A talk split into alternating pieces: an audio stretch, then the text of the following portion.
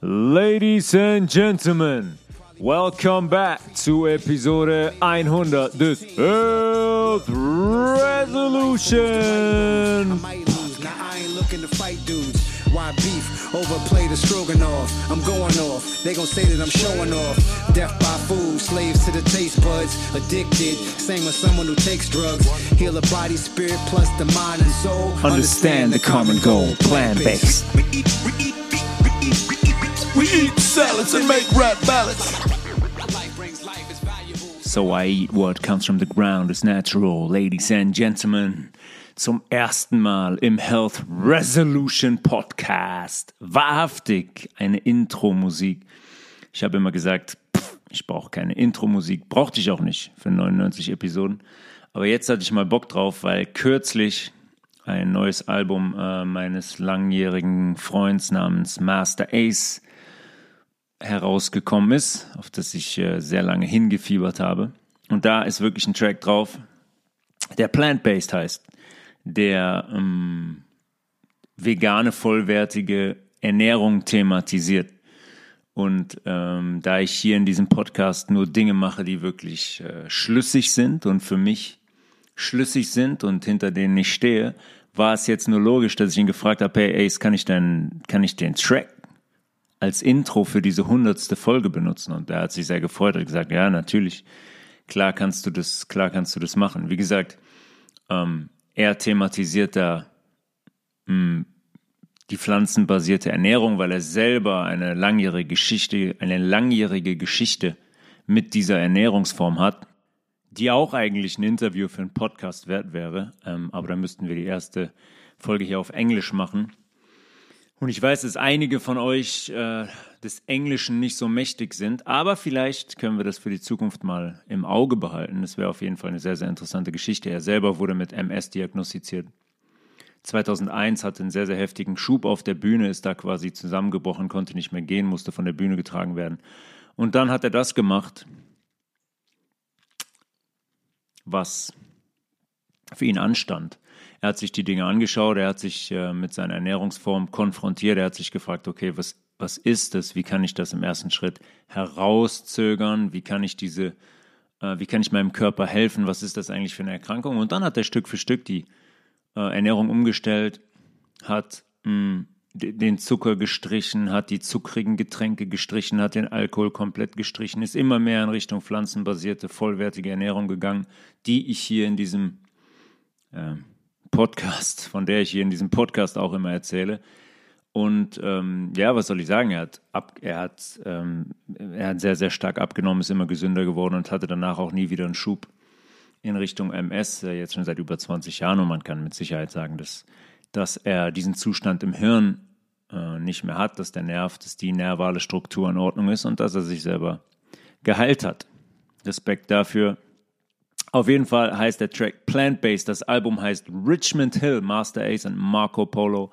Marco Polo ähm, schon auch schon, oh Gott, seit über 20 Jahren in diesem Geschäft ein sehr, sehr erfolgreicher äh, Produzent. Ace macht selber schon seit, seit den 80ern, schreibt er schon Texte und er ist ein begnadeter Künstler, der einfach mit Worten Bilder zeichnen kann. Für mich wie, wie kein anderer, der Geschichten erzählen kann mit Worten, sodass man sofort Bilder im Kopf hatte. Sehr, sehr beeindruckend und sicherlich für mich persönlich in diesem Genre Hip-Hop der einer der Künstler, die ich über die letzten 25 Jahre am intensivsten verfolgt und gehört habe und ähm, der mich auch sehr, sehr, sehr, sehr geprägt hat und den ich dann äh, persönlich kennenlernen durfte und seitdem sind wir sind wir äh, gut befreundet und sehen uns eigentlich regelmäßig und sprechen auch regelmäßig.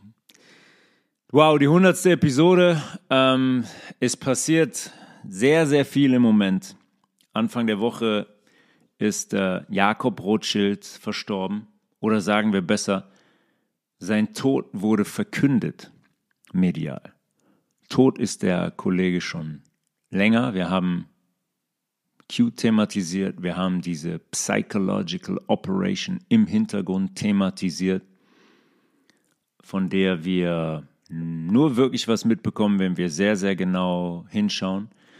Ähm, und all die Leute, die das tun, wissen, dass er schon vor einiger Zeit in Gewahrsam genommen wurde und ähm, auch aus der Existenz verbannt wurde. Jetzt ist allerdings der Zeitpunkt gekommen, wo sein Tod kommuniziert wurde. Und ähm, ja, ganz zufällig ist dann Donald Trump hingegangen, einen Tag oder zwei Tage später, und hat auf der Truth Social Plattform einen, einen Ausschnitt der amerikanischen Verfassung gepostet, in der ganz klar gesagt wird, dass ähm, es lediglich Gold und Silber als wahre Werte geben darf und dass Papiergeld in Form von Krediten und so weiter eigentlich nicht gestattet ist. Ja, das steht in der amerikanischen Verfassung. Ich habe gesagt, die Gründerväter dieser Nation hatten ihre Gründe, um Europa zu verlassen, ähm, aus den Fängen der, des tiefen Staates, der Kabale auszubrechen.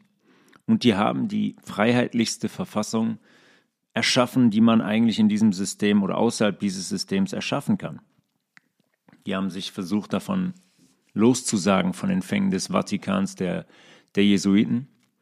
Und er hat dann auf jeden Fall diesen Ausschnitt gepostet. Natürlich kein Zufall. Ähm, er sagt uns, er sagt uns, was als nächstes kommt. Und ich habe es auch schon oft gesagt.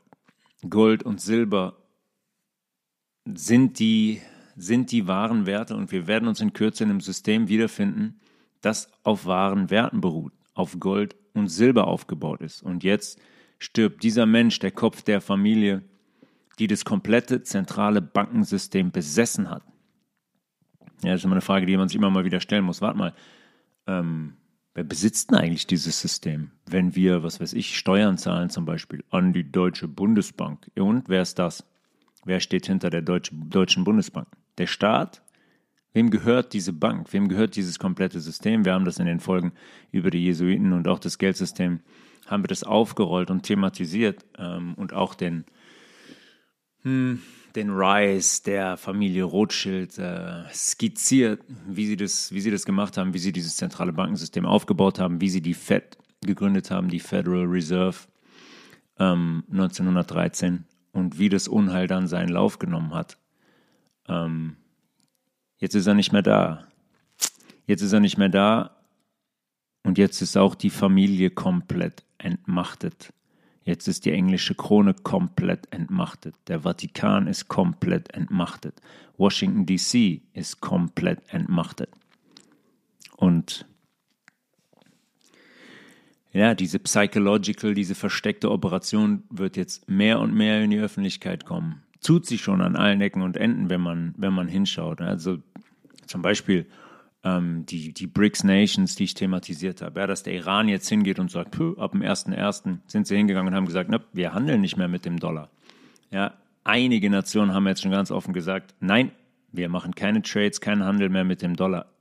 Wir leben den Niedergang dieses Systems. Ähm, und auch wenn es immer noch viele Menschen gibt, die sagen, ja, ja, nee, Q, das gibt's nicht. Und das ist alles nicht, das ist alles nicht wahr und ihr seid da gefangen von einer, ähm, von einer Operation, die euch nur von der Wahrheit weghalten soll und all diese Dinge, die erzählt werden.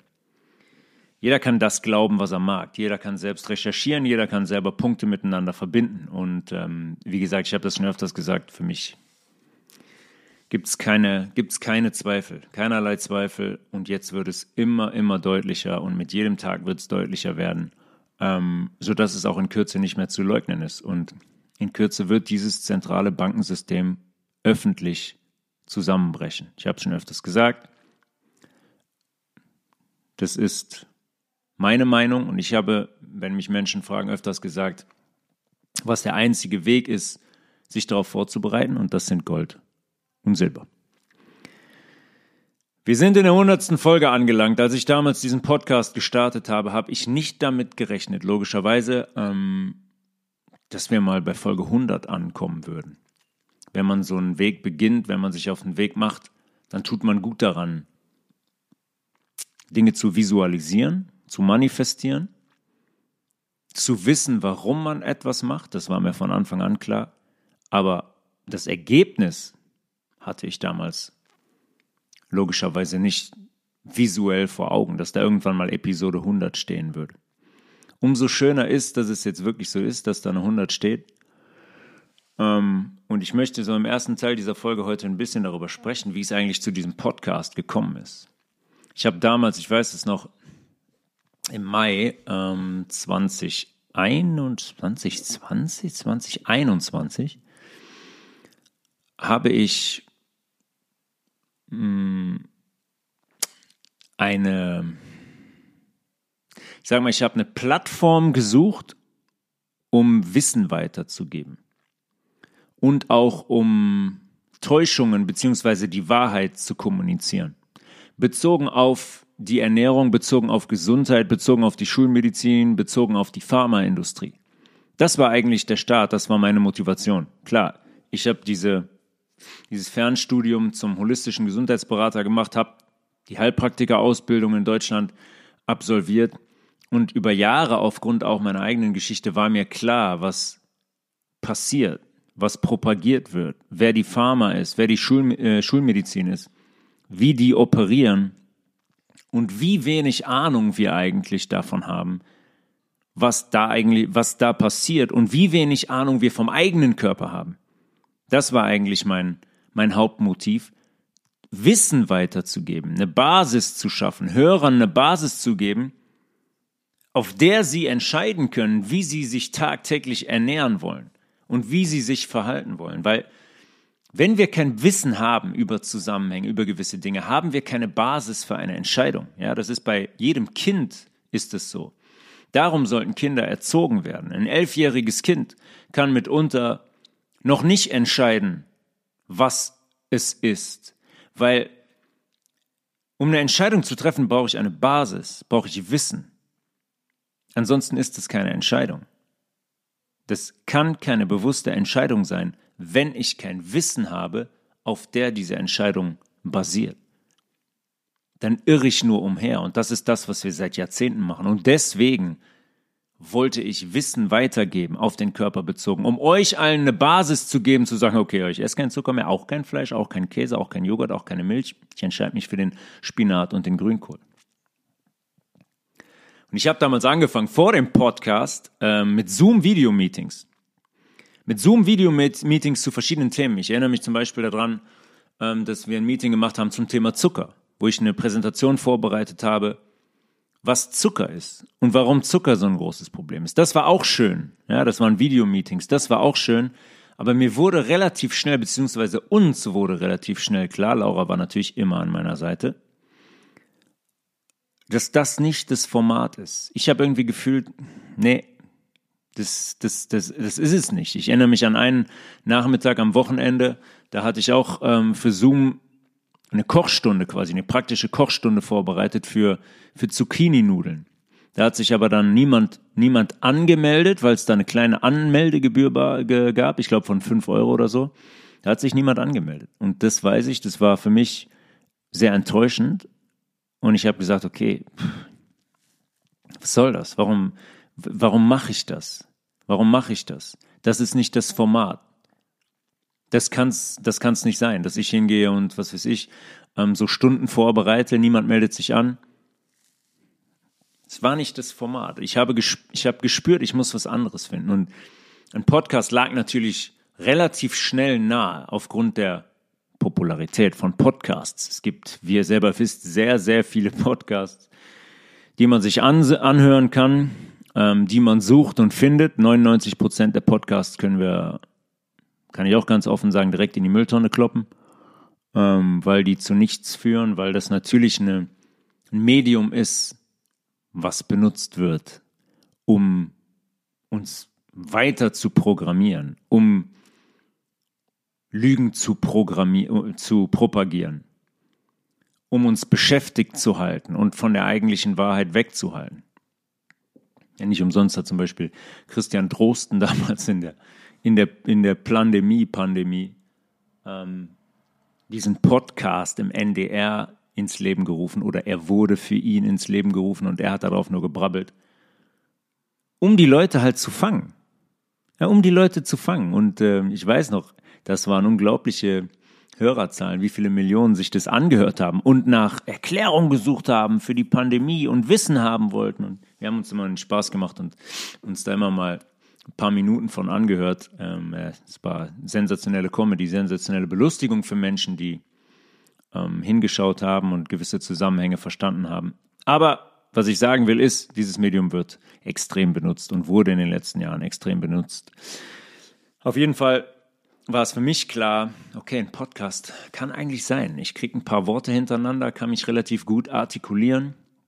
Das könnte das Format sein. Da habe ich die Möglichkeit, viel zu reden. Ja, es kostet nichts. Der größte Vorteil, logisch, gab keine Gebühr oder gibt immer noch keine Gebühr, diese Folgen anzuhören. Anders als bei den Zucchini-Nudeln, als ich, was weiß ich, für 5 Euro oder 10 Euro für diese Session, für die Vorbereitung haben wollte. Und umsonst zieht, das wisst ihr selber, zieht für uns Menschen immer besser. Das funktioniert immer. Ja, wir gehen kein Risiko ein. Wir können auch das ja umsonst, höre ich mir mal drei Folgen an, ah, ist scheiße, gehe ich zum nächsten. Sobald es mit einer Gebühr verbunden ist, nehmen wir ganz schnell Abstand davon. Obwohl wir auch Geld ausgeben an jeder Ecke für diversesten Unsinn. Aber da ist es immer noch was anderes. anderes. Podcasts sind umsonst. Geil. Sind umsonst, kann ich mir einfach mal anhören. Gucken, ob es etwas für mich ist.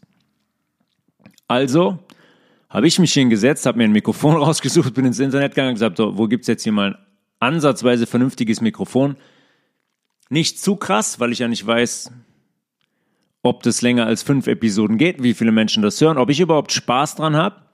Auf jeden Fall habe ich erstmal ein Mikrofon, Mikrofon bestellt und habe damit gestartet. Und als das ankam, bin ich ganz ehrlich, weiß ich noch ganz genau, als das ankam, war, hatte ich so ein innerliches Gefühl von, okay, okay, ich mache das, ich starte das jetzt. Und da gab es kein Halten mehr. Ich glaube, ich habe äh, sofort fünf Folgen aufgenommen und habe die dann Stück für Stück mit ein paar Tagen Abstand veröffentlicht. Und ich hatte sofort das Gefühl, als ich die erste Aufnahme gemacht habe, dass das ein adäquates Format für mich ist. Und ich hatte auch das Gefühl, dass ich was zu sagen habe. Das ist mir dann auch bewusst geworden. Ich habe gemerkt, ey, du hast wirklich was zu sagen, du hast was weiterzugeben. Das verliert man manchmal auch aus den Augen. Wenn man sich über Jahre gewisse Dinge aneignet und ein Wissen aneignet, ver verliert man so ein bisschen den Blick dafür, wie viel man eigentlich in Anführungszeichen angehäuft hat und wie viel man eigentlich weiterzugeben hat. Und das ist mir bewusst geworden, während und in Vorbereitung auf die Aufnahmen, die sich für mich sehr, sehr stimmig äh, und gut angefühlt haben es hat einfach äh, in der Form auch Spaß gemacht. Und es macht mir jetzt auch noch Spaß. Ich habe ein paar Tage verstreichen lassen, nicht verstreichen lassen, zwangsweise bis zu dieser Aufnahme, weil wir andere Dinge zu tun hatten. Unter anderem unser erstes privates Retreat hier bei uns zu Hause gemacht. Weitere Informationen folgen da demnächst.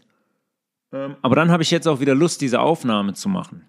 Dann kribbelt es so ein bisschen in mir. Ich bereite die Aufnahme vor und habe auch Bock darauf, jetzt in dieses Mikrofon zu sprechen und die Folge zu veröffentlichen. Ähm, sehr häufig ist es so, dass wir viel reden. Ja, wir reden viel über hätte, könnte, würde, aber oftmals fangen wir nie an. Und auf diesen Podcast bezogen war ich oder ich bin ich eigentlich generell so gestrickt, dass wenn sich eine Idee wirklich in mir manifestiert, und ich das vor dem inneren Auge sehe und dann auch innerlich schon spüre, bevor ich anfange, und mich dann deswegen auch dazu entscheide, anzufangen und wirklich Bock drauf habe, dann fange ich auch sofort an. Manchmal vielleicht ein, bisschen überhastet und vielleicht zu früh. Ja, Laura kennt das gut, da gibt es ja manchmal Situationen, wo Laura dann sagt, ja, jetzt, ruhig, ruhig, lass doch, mach, lass doch erstmal noch ein, ein, zwei Dinge besprechen, bevor du jetzt schon loseilst und anfängst. Aber, aber Fakt ist und sicher ist, dass ich dann auf jeden Fall anfangen werde, wenn sich das, wenn ich das spüre. Nicht nur sehe vom inneren Auge, sondern wenn ich das auch spüre, wenn das mit mir resoniert, diese Idee, wenn dieses Bild mit mir resoniert. Dann fange ich an, ohne, ohne Rücksicht auf Verluste und auch mit meiner vollen Energie, mit voller Entschlossenheit ohne einen Gedanken daran, oh, was könnte denn mal werden? Und wenn, wenn das keiner hört, wenn es nur zehn Leute hören, und was, was mache ich dann? Aber dann höre ich wieder auf. Dann höre ich wieder auf, wenn es sich nicht mehr gut anfühlt. Aber wenn sich das deckt mit mir, wenn das resoniert, dann mache ich das. Ja, wenn ich das intuitiv spüre, dann mache ich das. Losgelöst von dem Ergebnis. Weil ich weiß, dass wenn ich das mache aufgrund der Empfindung, die ich dazu habe, wird sich das Ergebnis einstellen. Auch ein allgemeingültiges Gesetz. Es war mir egal, ob das hier vier Leute oder 40.000 hören würden im Monat. War für mich absolut gar nicht relevant zu Beginn. Weil logischerweise, auch wenn es nur vier sein würden, wenn nur vier Leute das hören würden, dann würde sich das für die vier Leute lohnen. Und ich hätte vier Menschen dabei geholfen, zu einem gesünderen Leben zu finden. Genau so, genau so war das mit diesem, mit dem Start dieses Podcasts. Und ich wusste, mir war klar, weil ich hingeschaut habe, weil ich Menschen gesehen habe, weil ich die ganzen Geschichten kenne, dass es etliche Menschen da draußen gibt, die das hören müssen und die hochgradig verwirrt sind, auch wenn die das vielleicht selber zu diesem Zeitpunkt noch gar nicht wussten, dass sie verwirrt sind. Über die Jahre habe ich genug Geschichten gehört und genug Menschen erlebt und gesehen, die umherirren, die sich in die Fänge dieser Industrien begeben haben und den Blick für die, für sich selbst, für die Natürlichkeit, für Gesundheit komplett verloren haben. Und in der Überlegung, was die erste Folge sein könnte, unabhängig von dem Intro, wo ich ein bisschen was zu mir erzählt habe, war sehr, sehr schnell klar, dass das das Thema Zucker sein muss die Substanz Zucker, die auch mich in eine Disbalance, Disease, Krankheit, Englisch, Disease, aus dem Fluss gebracht, aus der Leichtigkeit gebracht. Das Zucker, die Substanz, die mich auch in eine Disbalance gebracht hatte, das Thema für die erste Folge sein musste. Weil gleichzeitig, Zucker hat mich nicht nur in eine Disbalance gebracht, Zucker hat auch gleichzeitig dafür gesorgt, dass ich einen Zugang bekommen habe zu meinem eigenen Körper und zu seinen Funktionen.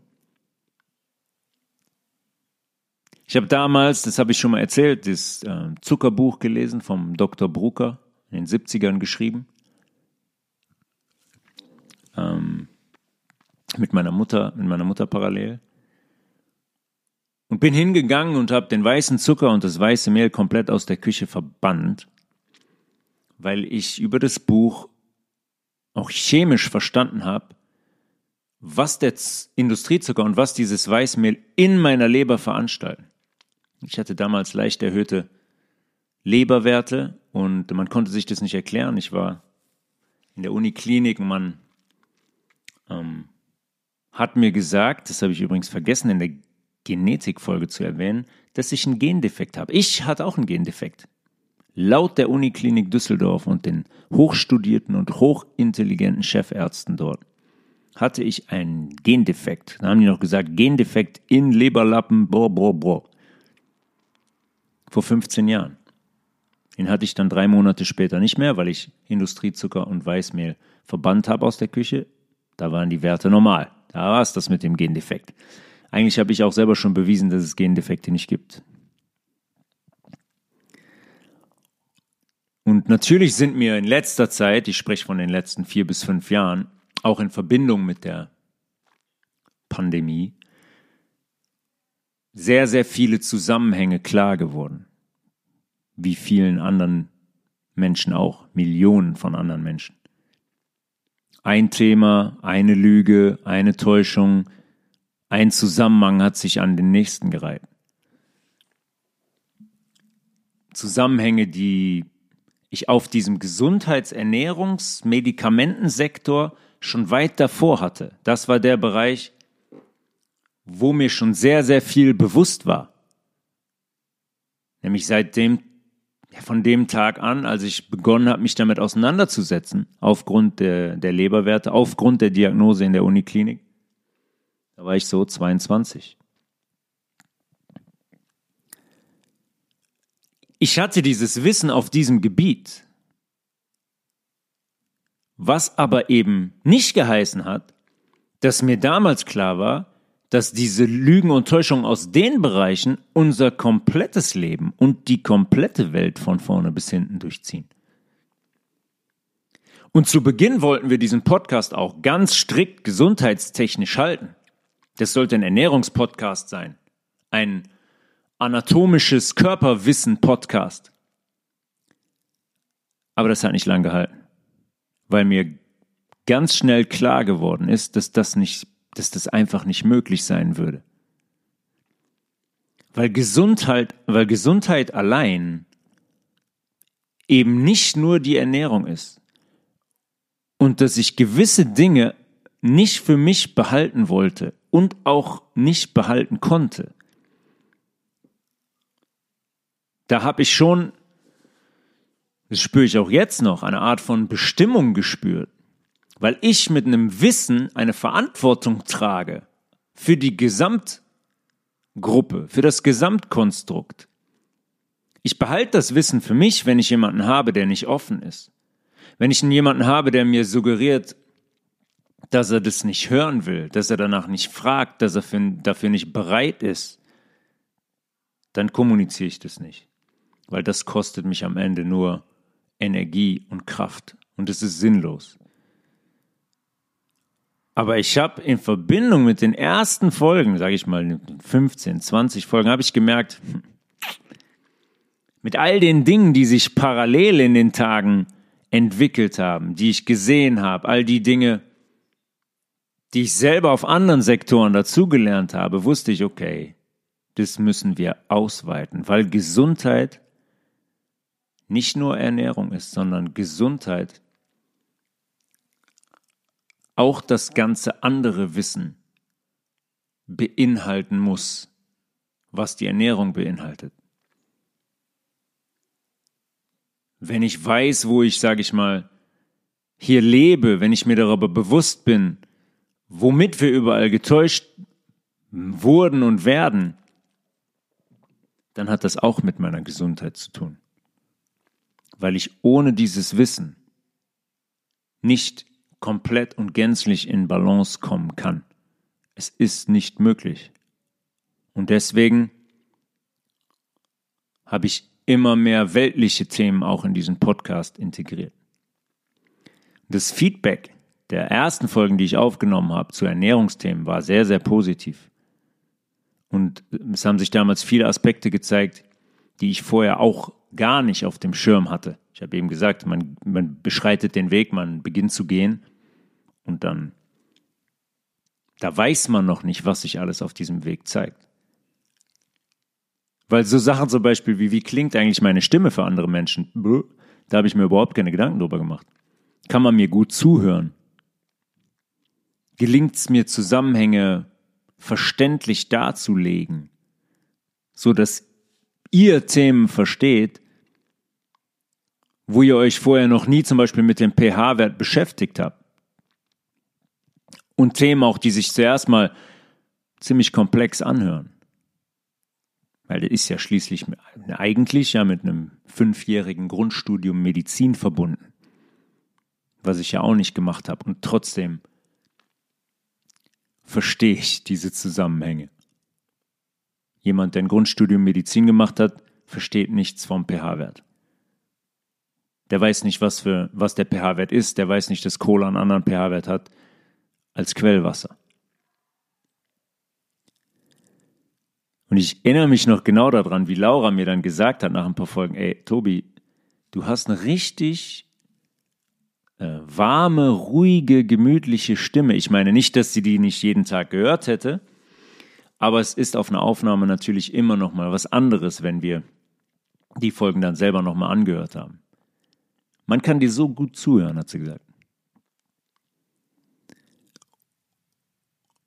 Und ich weiß auch nicht, ob es diesen Podcast ohne Laura als zusätzlichen Motor und Antrieb gegeben hätte. Doch weiß ich, hätte es nicht. Da bin ich mir sehr sicher. Wenn ich alleine gewesen wäre in dieser Zeit,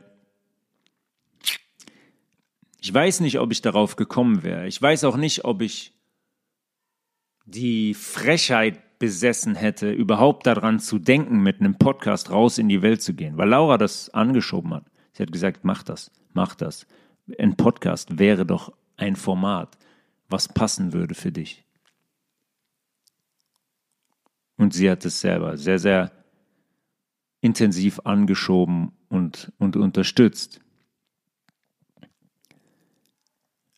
auch wenn die, auch wenn Laura den Podcast, den Podcast gerne komplett gelöscht hätte an dem Morgen, als äh, die, die Ukraine-Russland-Story dann in der Presse aufgegriffen wurde. Jetzt weiß ich noch, dass an dem Morgen hatten wir, hatten wir Tennistraining. Und wir standen in der Küche, waren gerade dabei im Begriff, in die Garage zum Auto zu gehen, als die Nachricht von jemandem kam,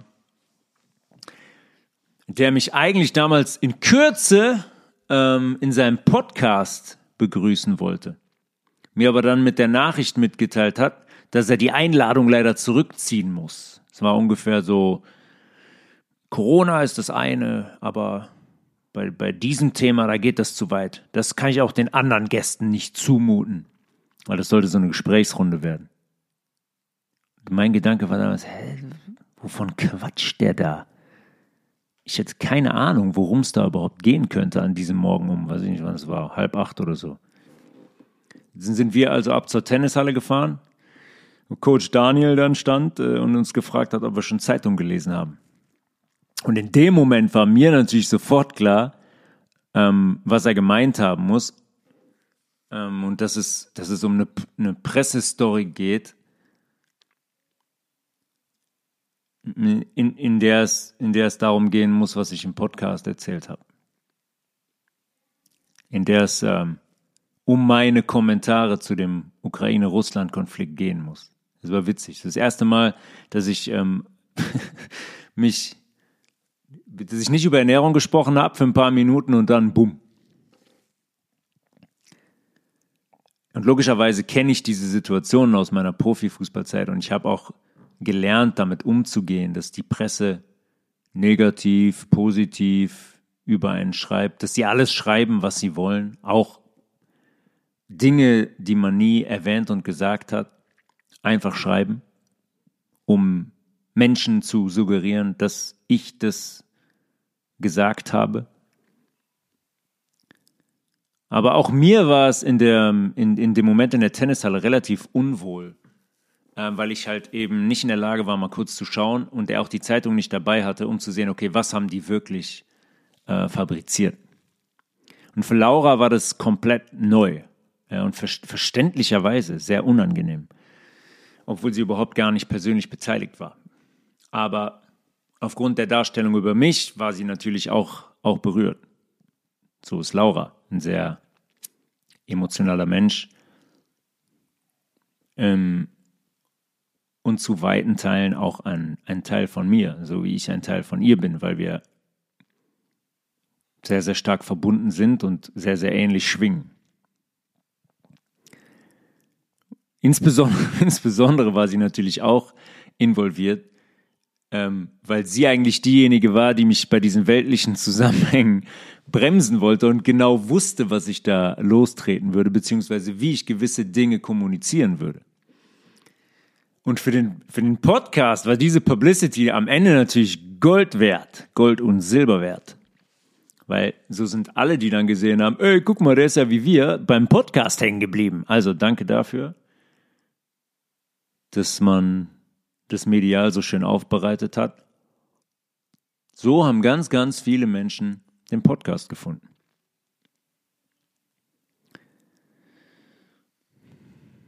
Ähm, Podcasts sind umsonst, das habe ich eben schon gesagt, ne? die sind gratis.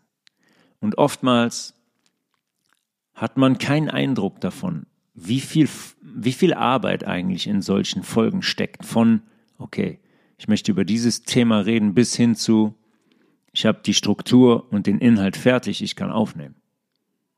Ja, zumindest für mich und meine Herangehensweise an die Folgen kann ich das beurteilen.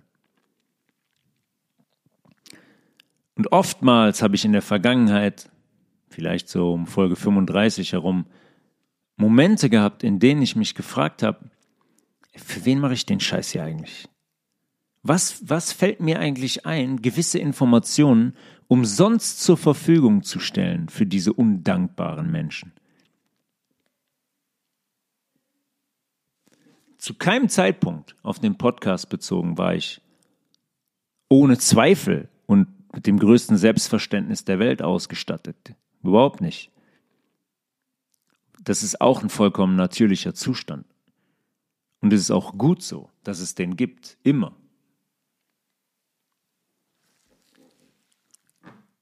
Ich habe das so empfunden, weil dieser tägliche Corona-Alltag unglaublich kräftezerrend war. Ja, wie oft ich im Supermarkt Diskussionen hatte, wie oft ich im Supermarkt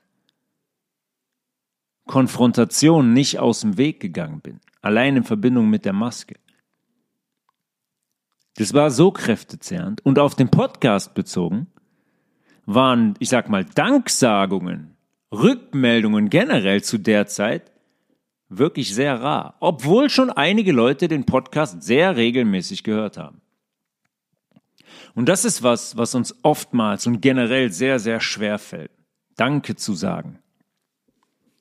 Mitzuteilen, dass man es schätzt, dass sich jemand die Arbeit gemacht hat und die Arbeit macht, um uns Wissen zur Verfügung zu stellen. Für das ich faktisch nichts zu tun habe, als zuzuhören. Kostet mich nichts. Ich setze mich hin, in aller Ruhe, höre eine Stunde zu und bin um einiges schlauer als vor der Stunde. Aber in die andere Richtung fällt uns das immer ganz, ganz leicht. Das haben wir gelernt. Das ist ganz easy, weil wir auch selber oft genug negativ beurteilt wurden und werden. Hier herummeckern, da rummeckern, Mitmenschen klar machen, dass irgendwas nicht perfekt ist, aus einer ganz komfortablen, sicheren Person, äh, Person, Position heraus ohne dabei irgendwas zu riskieren. Einfach nur Unzulänglichkeiten zu dokumentieren. Da sind wir alle Profis drin, das können wir richtig gut. Dazu fällt mir Ratatouille ein. Kennen wahrscheinlich viele von euch den, den äh, Pixar-Animationsfilm. Da gibt es die Schlussworte von diesem grimmigen Restaurantkritiker, der am Ende sagt, in vielerlei Hinsicht ist die Arbeit eines Kritikers einfach. Wir riskieren sehr wenig, genießen aber eine Position gegenüber denen, die ihre Arbeit und sich selbst unserem Urteil überlassen. Wir leben von negativer Kritik, die zu schreiben und zu lesen Spaß macht. Dieser Satz, wir leben von negativer Kritik, die leben wirklich von negativer Kritik. Die leben und zehren von diesen Frequenzen, solche Menschen. Genauso wie die eine Etage drüber davon zehren, dass hier tagtäglich Tiere geschlachtet werden, dass wir tagtäglich leiden, dass wir tagtäglich Medikamente nehmen, dass wir verkrüppelt sind, dass wir diese göttliche Schöpfung eigentlich nicht mehr einsetzen können. Die zehren davon, von diesen Frequenzen. Die bittere Wahrheit, der wir Kritiker uns stellen müssen, ist, dass im Großen und Ganzen das durchschnittliche Stück Schrott bedeutungsvoller ist als unsere Kritik, die es als solches bezeichnet. Weil hinter diesem Stück Schrott, das der Kritiker als solches bezeichnet, immer noch eine Arbeit steht, immer noch ein Mensch steht, der sich Gedanken gemacht hat, der was versucht hat, der kreativ sein wollte und wer sind eigentlich diese Menschen, die die Frechheit besitzen, über solche Dinge zu urteilen? Die selber nichts machen, die selber nichts schaffen, die, wie er es auch sagt, aus einer komfortablen Position heraus sich zu Hause auf einen Sessel setzen, mit 40 Kilo zu viel, sich das Bier in den Hals stecken und dann das kreative Schaffen oder das, das Produkt eines anderen Menschen beurteilen wollen. Ich habe da lange genug mitgelebt, nicht nur in Bezug auf diesen Podcast, sondern auch im Fußball noch absurder. Da schreiben Menschen mit 150 Kilo, wollen die Leistung eines Menschen beurteilen, der 90 Minuten auf dem Platz stand vor 60.000 Zuschauern und Profifußball spielt. Aber wie ihr wisst, bin ich dieser emotionalen Regung, dieses, für wen mache ich das hier eigentlich, nicht gefolgt und habe den Podcast logischerweise weitergemacht, weil ich halt eben genau gespürt habe, dass es auch damals schon das Richtige war. Und jetzt sind wir hier, Folge 100. Hört sich sehr surreal an, ist es aber nicht. Eigentlich ist es auch nur eine Zahl, äh, aber dennoch für mich logischerweise auch ein Moment der Reflexion, des Innehaltens und ähm, Zurückblickens. Und auch des sich selber auf die Schulter klopfens. Für mich, weil ich die Folgen, diese 100 aufgenommen und veröffentlicht habe und auch für euch, das muss man auch mal klar sagen, weil ihr den Mut gefasst habt, euch mit gewissen Themen zu konfrontieren. Und auch das ist ungemütlich manchmal. Dinge zum ersten Mal zu hören, für die man selber auch noch die Verantwortung trägt, zu realisieren, ey, was habe ich 40 Jahre lang für einen Scheiß gemacht? Ich bin verantwortlich für meine Symptome. Ich bin verantwortlich für meine Schmerzen. Ich bin verantwortlich dafür, dass ich mich noch niemals mit Themen beschäftigt habe, ich noch niemals hingeschaut habe, obwohl mir diese Dinge tagtäglich unter die Nase gerieben werden.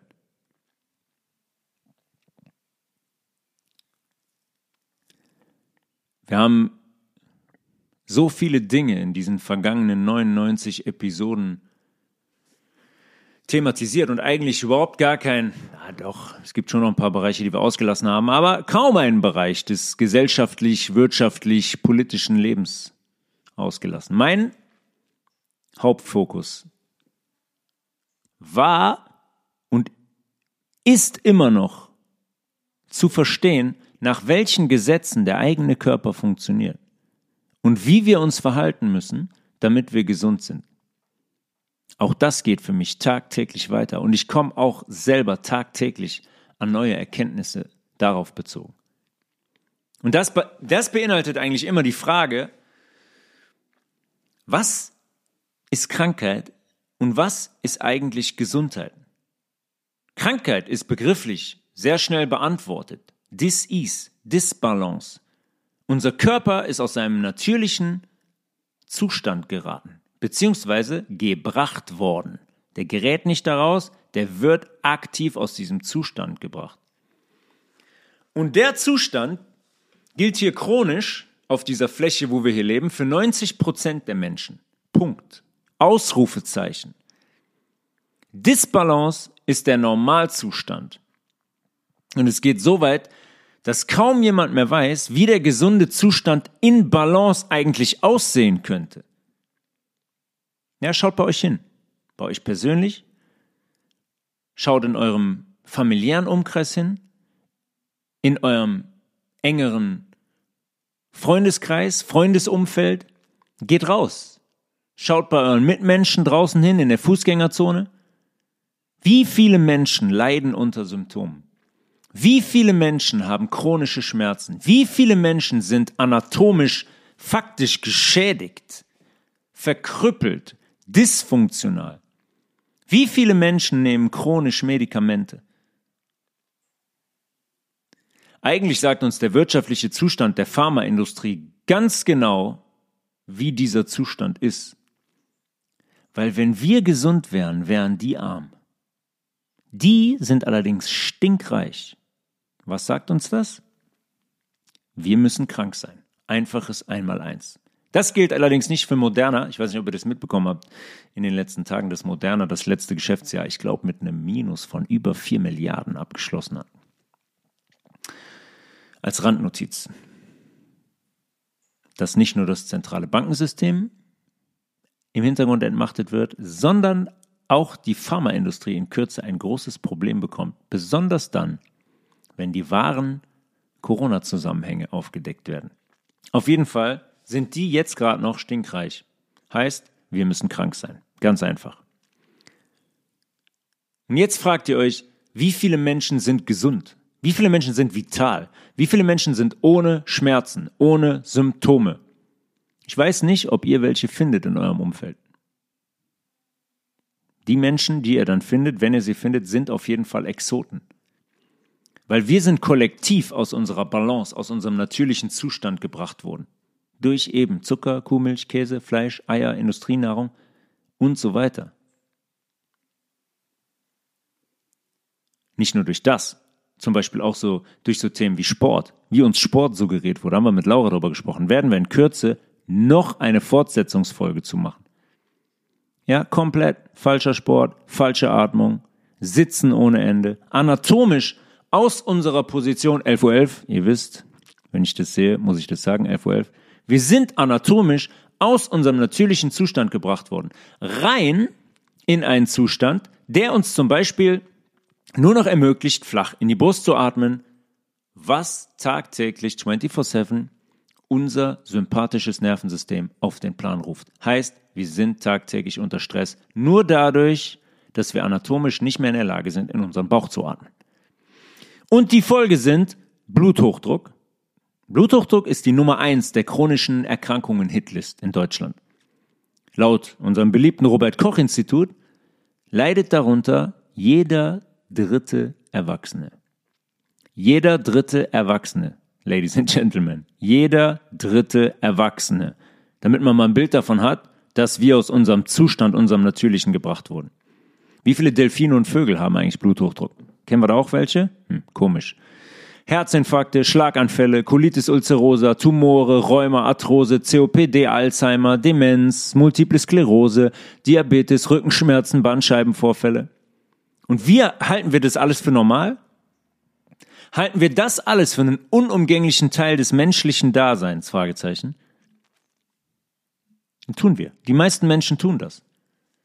Und der Onkel Doktor und die Wissenschaft haben die Lösung und kümmern sich gern um uns. Die würden das eigentlich am liebsten ehrenamtlich machen, machen sie aber nicht, die nehmen doch ein paar Cent dafür. Immer in den letzten 100 Jahren, immer wollten wir hingehen und die Zuständigkeit für unsere eigene Verantwortung und unsere eigene Gesundheit in die Hände jemand anderes legen. Und wenn wir das machen, sind wir verloren. Nicht nur in Bezug auf unsere Gesundheit, sondern in Bezug auf alle Themen in unserem Leben.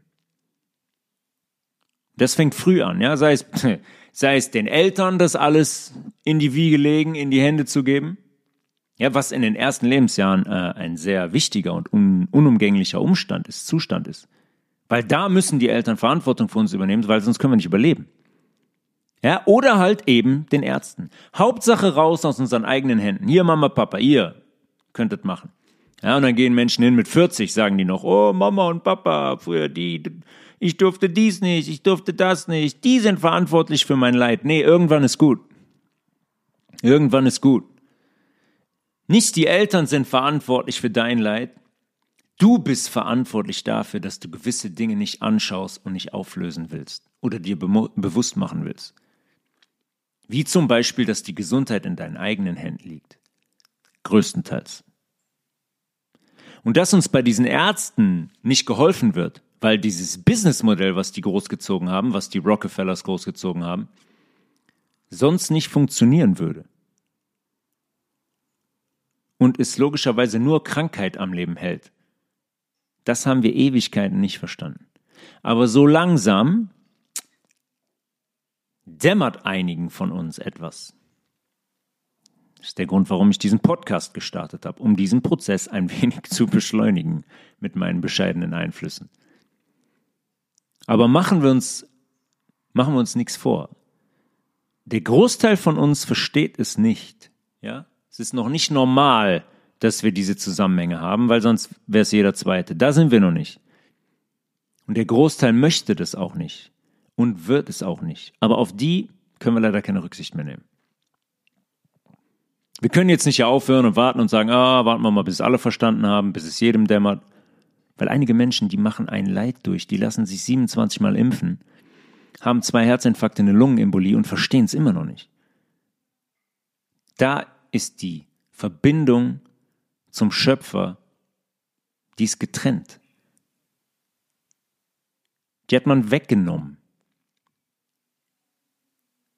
Die ist nicht mehr da.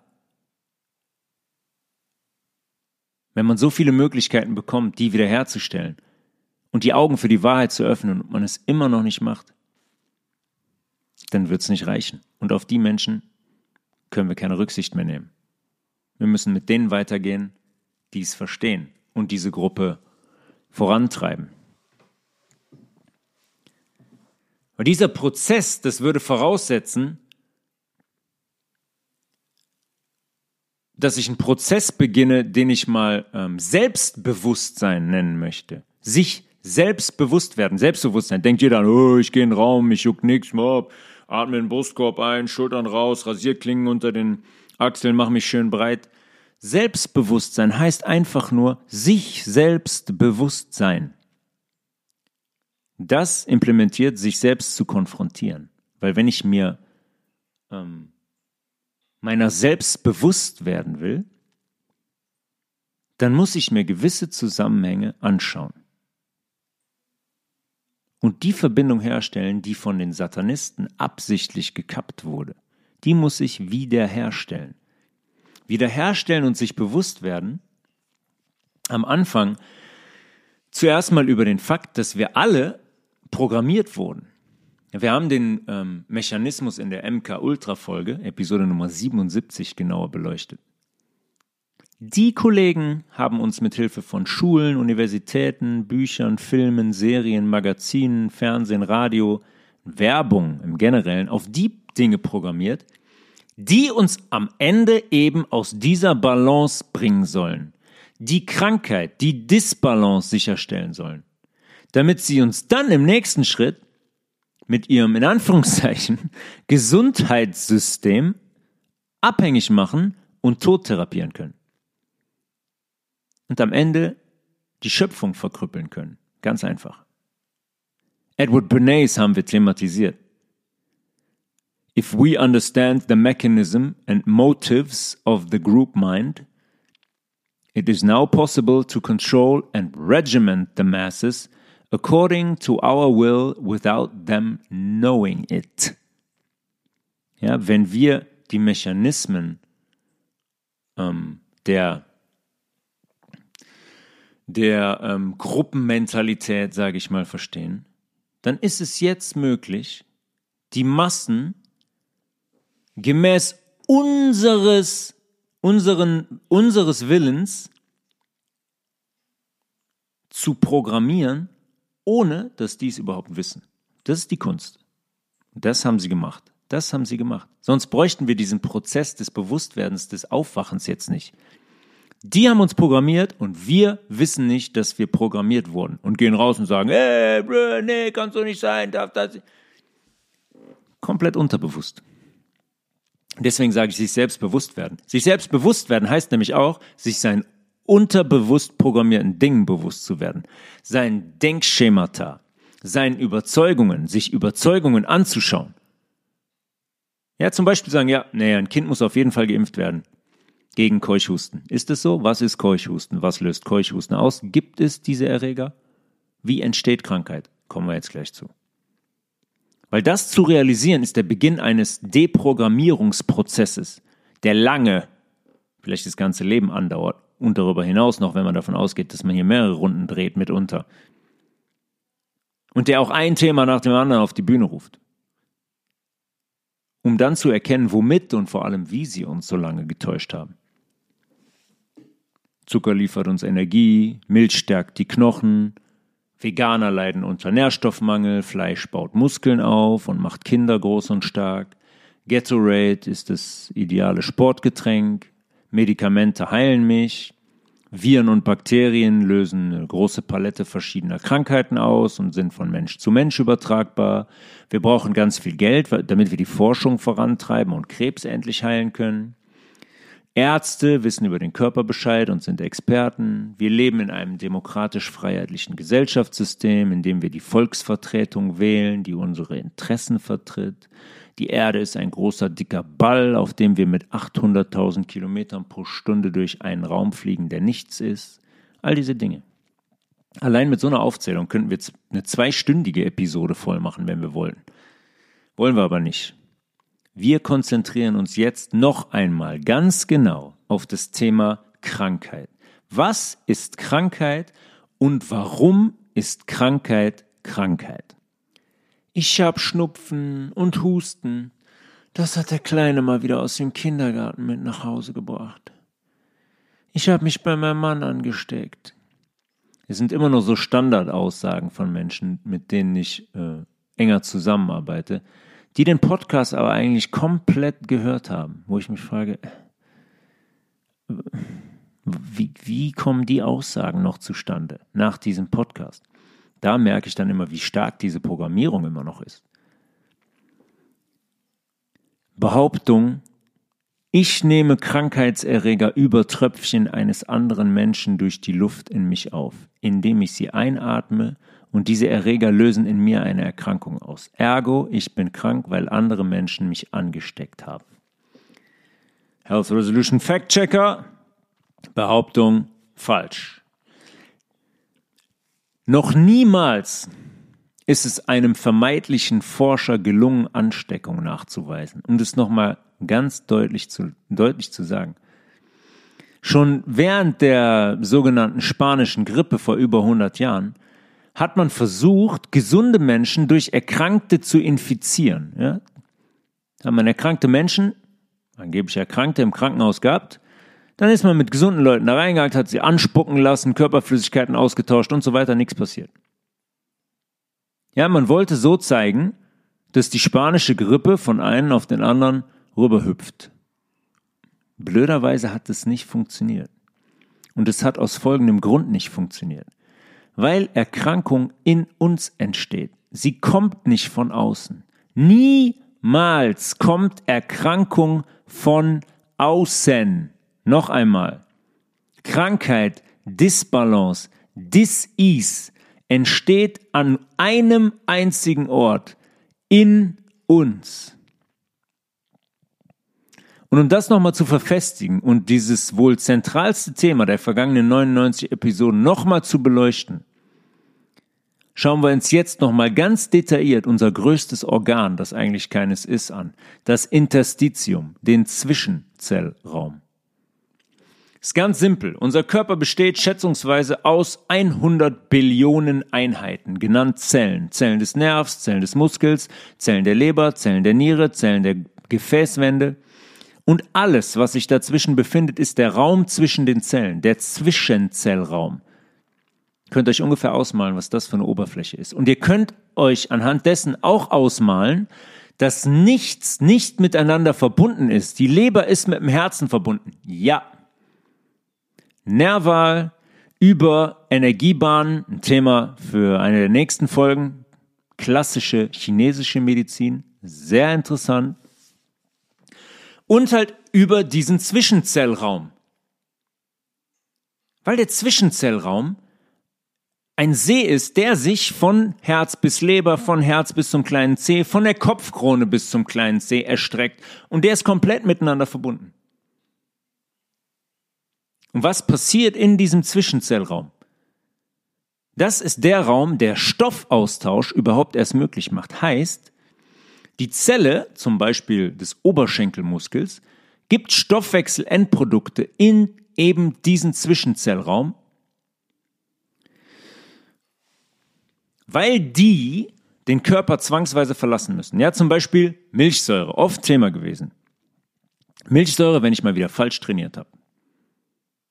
Wenn ich beim Laufen durch den Mund atme, wenn ich ein Tempo laufe, dem ich eigentlich nicht gewachsen bin, wenn ich zehn Minuten lang so an meine Grenzen gehe, dass ich anaeroben Stoffwechsel betreibe, ohne Sauerstoff, dann produziere ich ein Stoffwechselendprodukt in meinen Muskel und das ist die Milchsäure. Das ist das Produkt, was die Zellen produzieren, wenn die Stoffwechsel betreiben müssen ohne Sauerstoff. Aggressive Säure ganz aggressive Säure, möchte ich nicht in meinem Körper haben, kann ich aber auch absichtlich rein, reinfeuern, muss ich einfach nur ein bisschen Milch trinken oder Käse essen oder Joghurt essen. Aber solche Dinge wie Milchsäure, die entsteht beim falschen Joggen, die müssen den Körper zwangsweise verlassen, damit wir an dieser Säure nicht sterben, damit wir an unserem eigenen Müll nicht ersticken. Könnt ihr mal gut im Kopf behalten, dieses Bild.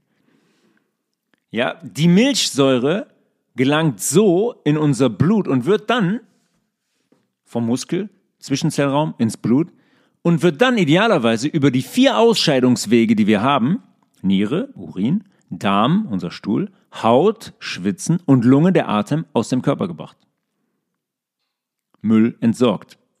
Wenn diese Ausscheidungswege nicht funktionieren, bringt das Laktat, die Milchsäure, uns um wäre zum Beispiel ein Thema Sepsis, Blutvergiftung. Das ist ein kippender Blut-pH.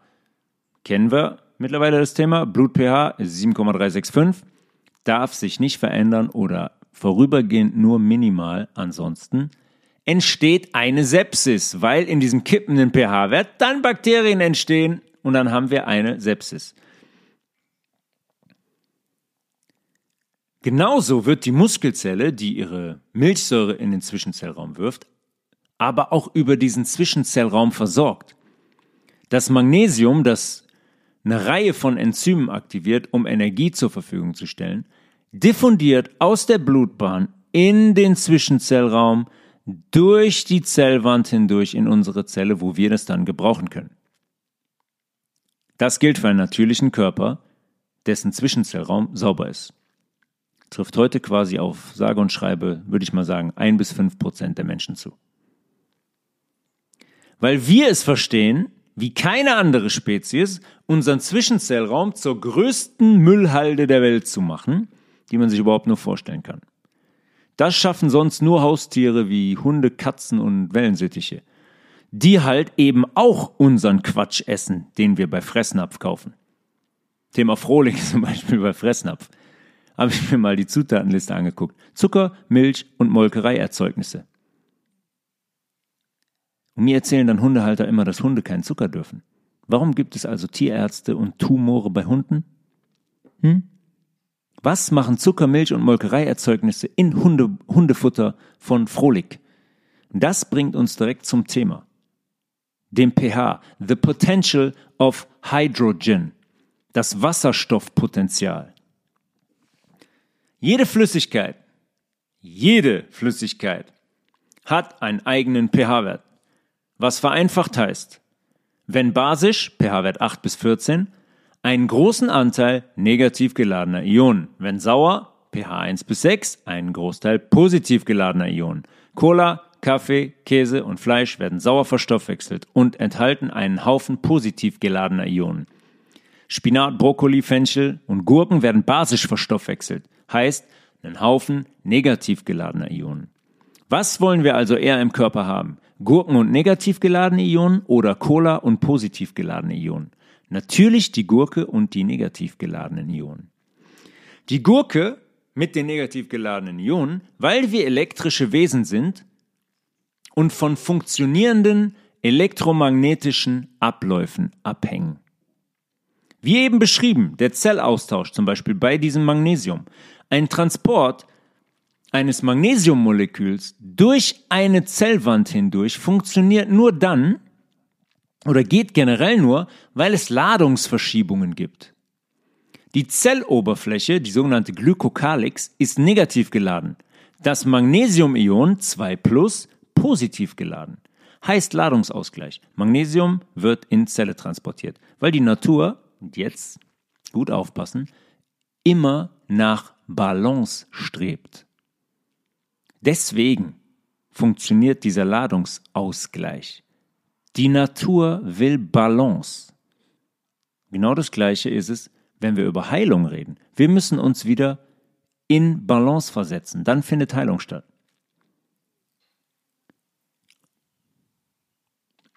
Ganz leicht, kann man sich gut merken. Je mehr Mineralstoffe und Spurenelemente ein Lebensmittel enthält, desto basischer wirkt es. Punkt. Ganz einfach, ganz einfaches Prinzip. Je mehr Zucker das enthält, desto saurer wird es verstoffwechselt. Und das gilt auch für Fruchtzucker übrigens. Nee, Rosinen werden nicht basisch verstoffwechselt, auch wenn manche pH-Tabellen euch das suggerieren wollen. Was heißt das für uns und die Nahrung, die wir größtenteils konsumieren, wir bringen massig Säuren in unseren Körper. Zum Beispiel die Essigsäure aus Zucker. Ja, wenn ihr Industriezucker konsumiert, ist das Stoffwechsel-Endprodukt Essigsäure. Wisst ihr, was Essigsäure ist? Damit werden extreme Verdreckungen und Gerüche beseitigt. Zu Hause, auf dem Boden macht das Sinn, wenn ich sauber machen will. In meinem Dünndarm macht das keinen Sinn, weil die Dünndarmschleimhaut davon zerfetzt wird. Diese Säuren, die wir unserem Körper zuführen, bedrohen unser Milieu, unseren Zwischenzellraum und jede einzelne Zelle in unserem Körper. Weil diese Essigsäure müssen wir jetzt unschädlich machen, weil sie uns sonst zerfetzen würde. Und theoretisch könnte das, nochmal, über vier Pforten funktionieren. Die Niere, den Stuhl, die Haut und den Atmen. den Atem. Allerdings nur in der Theorie. Weil die meisten Menschen pflegen einen Zucker, Fleisch, Alkohol, Milch, Käse, Weißmehl, Muskelkater-Lebensstil, der so viele Säuren in den Körper bringt und gleichzeitig quasi kaum bis keine Basen, dass unser Körper an seine Kompensationsgrenze gebracht wird. Und der Körper ist eine Maschine, wenn es darum geht, diese Flut an Säuren irgendwie zu kompensieren. Das sind Säuren, die anfallen und mit denen unser Körper irgendwann überfordert ist. Überforderung heißt, Kompensation heißt, dass er nicht mehr Herr der Lage ist, dass er nicht mehr in der Lage ist, über eine der Pforten diese Säuren aus dem Organismus zu bringen. Wenn der das nicht mehr kann, landen die an einem Ort, der vorübergehend keine Lebensgefahr für uns bedeutet und unseren Körper. Und das ist der Zwischenzellraum. Da kann es quasi der ganze Müll notfallmäßig lagern. Notfallmäßig in der Hoffnung, dass wir irgendwann zur Besinnung kommen und unserem Körper die Chance geben, das da herauszulösen ihn quasi wieder in den natürlichen Zustand in Richtung Balance zu versetzen, um das Zeug dann über diese vier Wege auszuscheiden.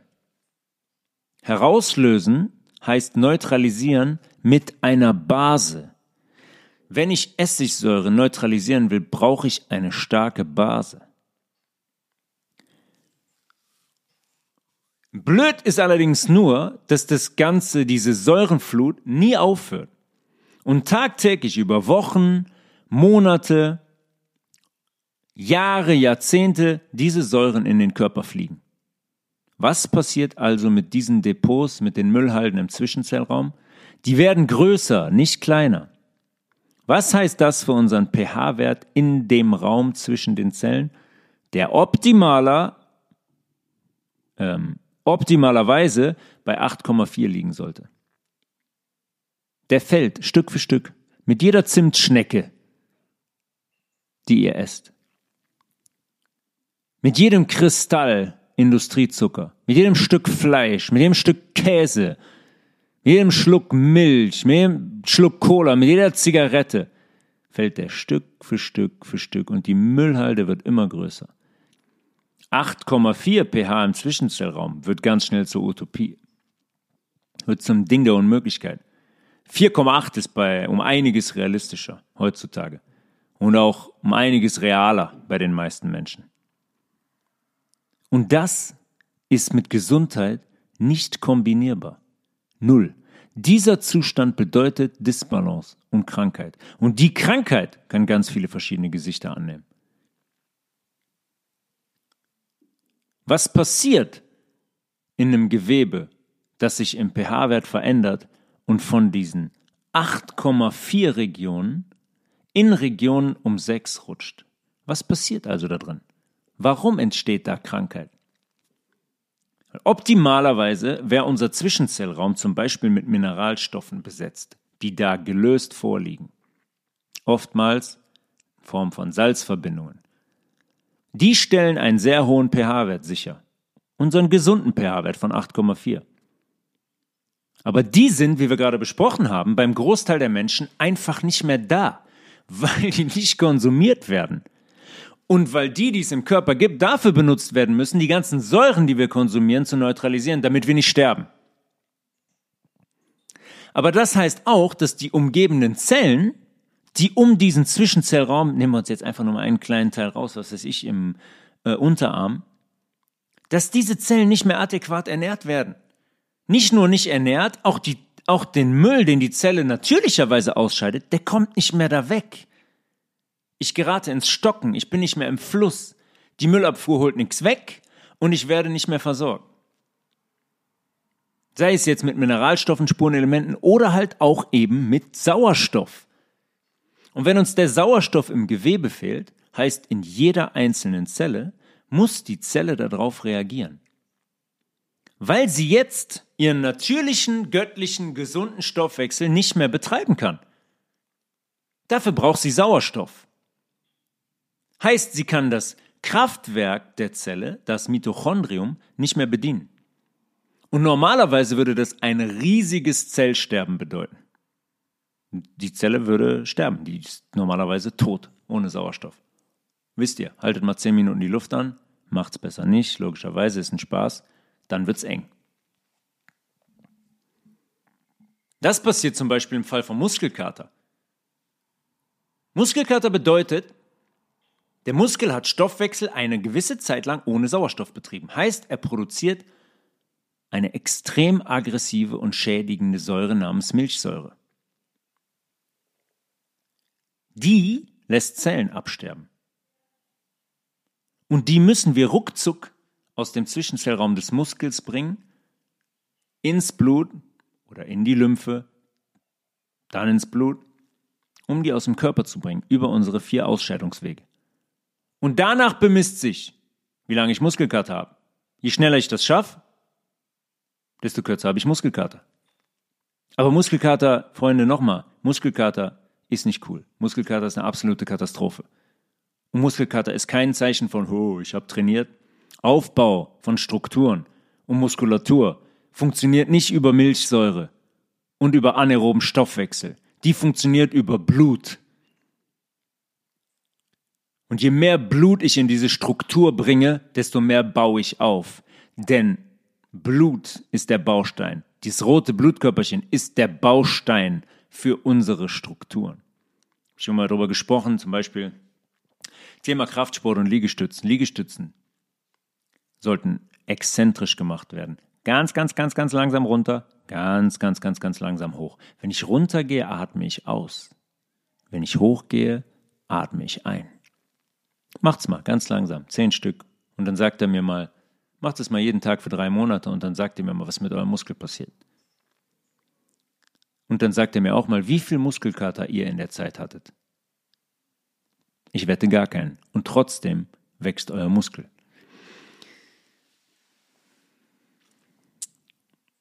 Ich brauche natürlich keinen Muskelkater, beziehungsweise keinen anaeroben Stoffwechsel, beziehungsweise keinen Sport, der mich überfordert, um Milchsäure zu produzieren. Habe ich eben schon gesagt, kann ich einfach essen.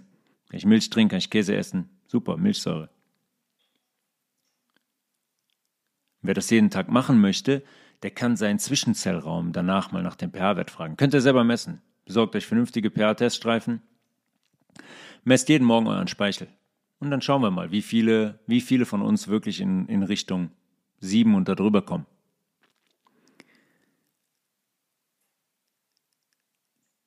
In dem Moment, wo die Zelle aufgrund der Verdreckung und Belastung des Raums zwischen den Zellen anaeroben Stoffwechsel betreiben muss, um zu überleben, startet ein Prozess, der der Anfang des Endes ist. Da startet nämlich die Fermentation, besser bekannt als Gärung. Zitat Mikrobieller Abbau organischer Stoffe.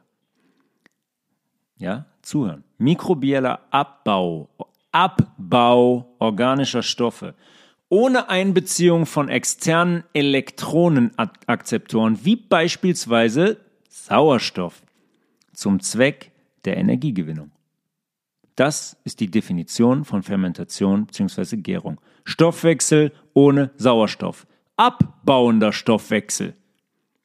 Und wir betreiben so Sport, dass wir Milchsäure produzieren und eine Fermentation anfängt, weil wir Strukturen abbauen wollen. Hm?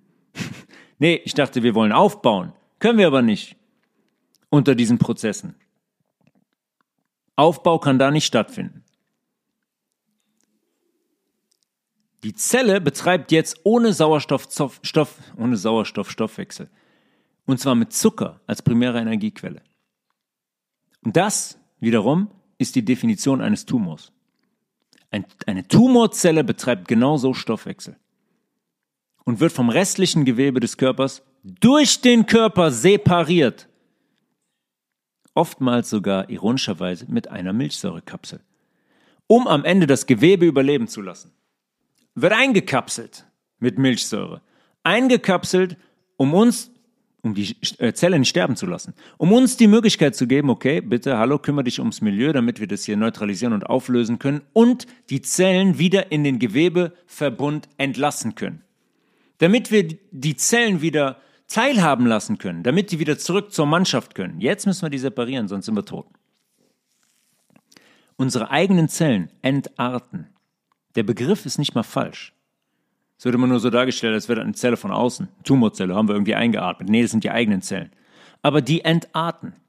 Die entarten aufgrund dieses Ablaufs. Aufgrund der von uns kreierten Umstände verändert die Zelle die Art, wie sie funktioniert. Und in so einem Gewebe, wo das passiert, das jetzt mit Sicherheit keinen pH von 8,4 mehr hat, sondern eher von 5,5 entstehen ganz spontan Mikroorganismen. Haben wir auch ausführlich darüber gesprochen. Antoine Béchamp hat das 1860, Wahnsinn, vor 163, 64 Jahren, hat er es ganz eindrucksvoll gezeigt und Louis Pasteur widerlegt. Die Pasteursche Theorie hat der Schulmedizin allerdings besser gepasst damals. Weil Bichon gezeigt hat, dass diese Erreger in Anführungszeichen in uns entstehen. Wobei Pasteur wollte, dass die von außen kommen. Weil wenn die von außen kommen, kann ich logischerweise Medikation, Medikamente generell, die Pharma generell und Ansteckung viel, viel leichter installieren, um uns wieder die Verantwortung zu nehmen, was, wie wir wissen, sie dann auch gemacht haben. Auch Menschen wie Otto Warburg haben wir besprochen, der das in den 20ern eindrucksvoll gezeigt hat. Keine Krankheit inklusive eines Tumors kann in einem basischen Milieu existieren. Und das ist auch meine Erfahrung. Das ist auch meine Erfahrung.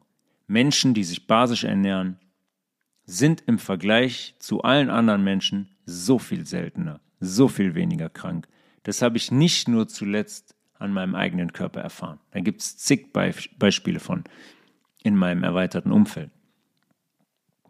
Fermentierende Körperzellen liegen irgendwann in ihrem eigenen Müll, in ihrem eigenen Urin und eigenen Kot, in ihren eigenen Stoffwechselendprodukten, das, was sie ausgeschieden haben, infolge von Zucker als Energiequelle und kein Sauerstoff zur Verfügung. Und all deren Stoffwechselendprodukte landen in deren Zwischenzellraum und da werden die kaum bis überhaupt gar nicht mehr weggeschafft. Die existieren quasi in einem Paralleluniversum, wenn es ein Universum geben würde. Eine eigene kleine Welt im Körper, abgekapselt, separiert vom Rest. Weil, wie gesagt, der Körper auf eine Änderung unseres Lebenswandels hofft.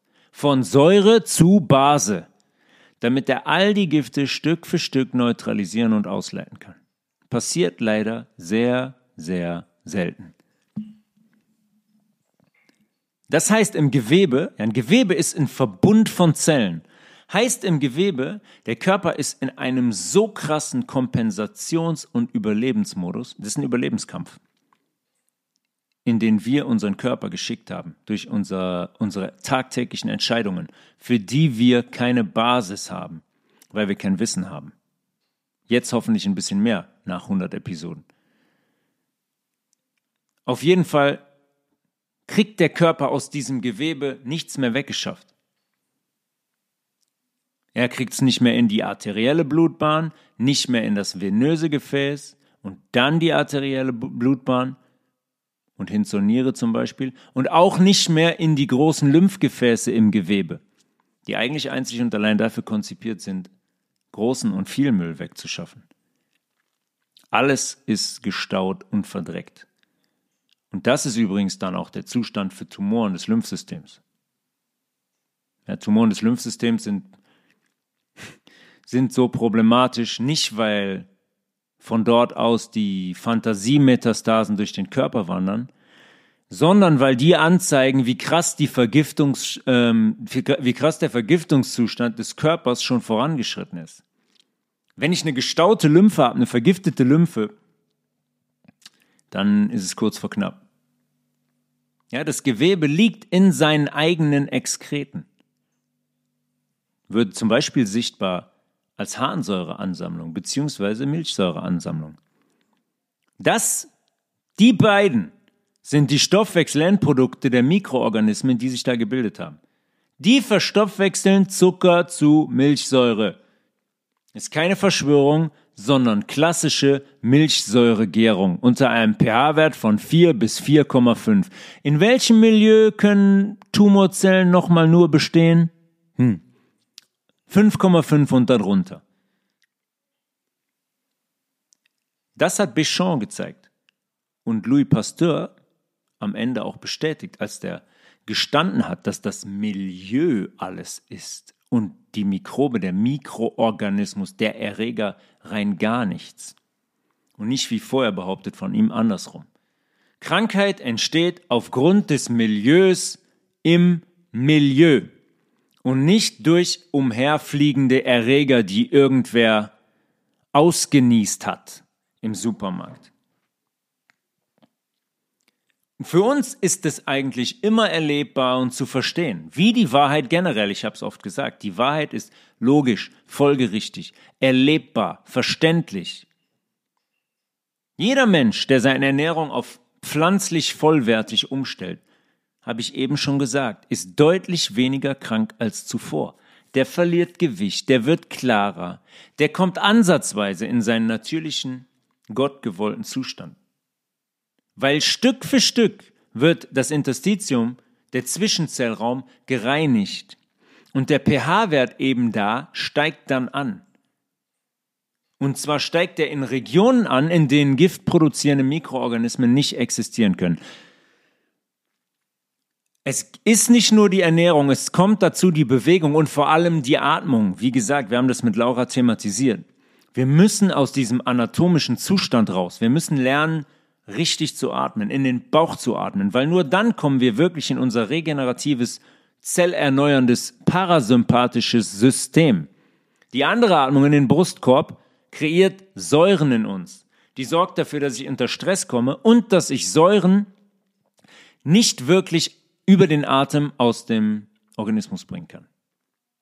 Und wenn ich pflanzlich vollwertig sage, dann meine ich pflanzlich vollwertig und nicht pflanzlich Seitan oder Tempeh zum Beispiel. Tempeh, das mit Pilzmyzel versehen wird, damit der Soja dann zusammengehalten wird. Ey, geil, ich bin jetzt vegan. Super. Isst du ganz viel Tempeh. Isst du Pilze pur. Pilzmyzel. Das sind Mikroorganismen. Pure schon entstandene Mikroorganismen, die unseren Darm belagern und uns krank machen, weil die da Stoffwechsel betreiben und Gifte in uns produzieren. Das ist eine klassische Täuschung, wie überall. Der Meister der Täuschung, der Luzifer. Ein Trend abfangen, uh, die wollen alle vegan. Scheiße, so langsam verstehen die das. Die wollen alle vegan. Komm, mach mal ein bisschen Seitan oder Tempe. Den Trend abfahren und uns weiter vergiften, abfangen und uns weiter vergiften. Wobei wir dann denken, dass wir jetzt unfassbar hip und endlich gesund sind. Ja, wir werden die Menschen programmieren, ohne dass sie merken, dass sie programmiert werden. Tagtäglich zu beobachten auf Instagram, wer auf der Plattform ab und zu aktiv ist. Sensationell, wie die Menschen da programmiert werden. Wenn man weiß, wie die Programmierung funktioniert, man das bewusst hat, kann man das genau beobachten, ohne dass es mit einem selbst passiert, aber das ist schon sensationell welchen Trends die hinterherlaufen. Da mussten die nur zweimal was angezeigt bekommen und sagen, ja, hast du das, kennst du das, ich, mache ich jetzt auch. Allerdings funktioniert das nicht mit Tempe, gesund zu sein. Das macht uns krank. Genau wie Mikroorganismen, die entstehen, weil wir unseren Teich verdrecken und nicht mehr in Bewegung halten. Der wird immer trüber, dreckiger, giftiger und gefährdet den Fisch, der in diesem Teich lebt. Jeder Mensch mein ganz beliebtes Beispiel, der ein Aquarium besitzt, weiß, welche, welcher Wert immer in einem Normbereich liegen muss, damit man halt eben nicht wöchentlich in die Zoohandlung rennt, um neue Guppies zu kaufen. Der pH-Wert. Insgesamt führt ein ungünstiger pH-Wert bei Fischen zu Stress, der in verringerter Nahrungsaufnahme und einer erhöhten Anfälligkeit für Krankheiten resultieren kann. Nur wir wollen wieder mal fernab der Naturgesetze existieren. Und dass wir das natürlich nicht tun, zeigt uns leider Gottes unser desaströser Zustand heutzutage. Vielleicht nicht leider Gottes, vielleicht ist es gut so, dass wir das jetzt sehen. Gefühlt kommt auf zehn kranke Menschen vielleicht ein halbwegs gesunder. Und das ist das, was ich ändern möchte. Was ich damals ändern wollte, als ich es angefangen habe, diesen Podcast, und was ich immer noch ändern möchte. Deswegen hört ihr gerade die hundertste Folge dieses Programms namens Health Resolution Podcast. Und wenn ich einen Satz deklarieren müsste, an dem sich dieser Podcast orientiert und der für mich immer und überall Gültigkeit besitzt, wäre das wahrscheinlich ein Satz wie es gibt immer eine objektive Wahrheit und die existiert genau einmal. Die Wahrheit gibt es immer. Es interessiert mich nicht, wie viele Menschen mit wie vielen verschiedenen Meinungen rumlaufen und was die Medien euch glauben lassen wollen. Am Ende gibt es eine Wahrheit. Wie entsteht ein Tumor? Gibt es eine Wahrheit. Wie entsteht, wo, wo leben wir hier? Flach oder rund? Gibt es eine Wahrheit. Wird das Wetter manipuliert? Ja oder nein? Gibt es eine Wahrheit. Wer ist gerade aktuell Präsident der USA? Gibt es eine Wahrheit. Ist Deutschland ein Staat, ein souveräner oder nicht? Gibt es eine Wahrheit. Das wird, in den nächsten, das wird übrigens in den nächsten Folgen, in den nächsten Folgen irgendwann Thema sein. Länder, Firmierung. Am Beispiel der Bundesrepublik. George Orwell kennen viele von euch. Das Buch 1984 in den 40ern geschrieben, in dem er das, was dann 50 Jahre später passiert ist, genau skizziert hat und benannt hat. Also wäre er eingeweiht gewesen. There was truth and there was untruth. And if you clung to the truth even against the whole world, you were not mad. Ja, es gab Wahrheit und dann gab es Lüge. Und wenn du der Wahrheit angehaftet geblieben bist, auch wenn die ganze Welt dir was anderes erzählt hat, dann warst du nicht verrückt. So ist es. Und das sind die Menschen, auf die es jetzt ankommt. Intensiver denn je. Die Menschen, die die Wahrheit kennen, die wissen, wie sich die Wahrheit kennzeichnet, die wissen, dass die Wahrheit nachvollziehbar ist, die die Wahrheit vertreten in jedem Moment, in jedem Lebensbereich, auf jeder Ebene. Und die wissen, dass wenn 500 Menschen A sagen, es immer noch möglich ist, dass B die richtige Antwort ist. Und dass, wenn ich weiß, dass B die richtige Antwort ist, das auch gegenüber 500 Menschen vertrete. Gaston Naisson kam der Wahrheit sehr, sehr nahe. Als der mit seinem Somatoskop genau beschrieben hat, welche Entwicklungsstadien eine Mikrobe in unserem verdreckten Milieu durchläuft. Das ist eine meiner Lieblingsfolgen, die ich gemacht habe, dieses Podcast, als wir über Gaston Naisson gesprochen haben. A wird zu B und B auch wieder zu A. B wird zu C und C zu D. Und D verschwindet dann gänzlich, wenn wir es schaffen, die Balance im Milieu wieder halbwegs herzustellen. Mikroorganismen verlaufen durchlaufen verschiedenste Entwicklungsstadien, immer gemäß des Milieus, das ich zur Verfügung stelle.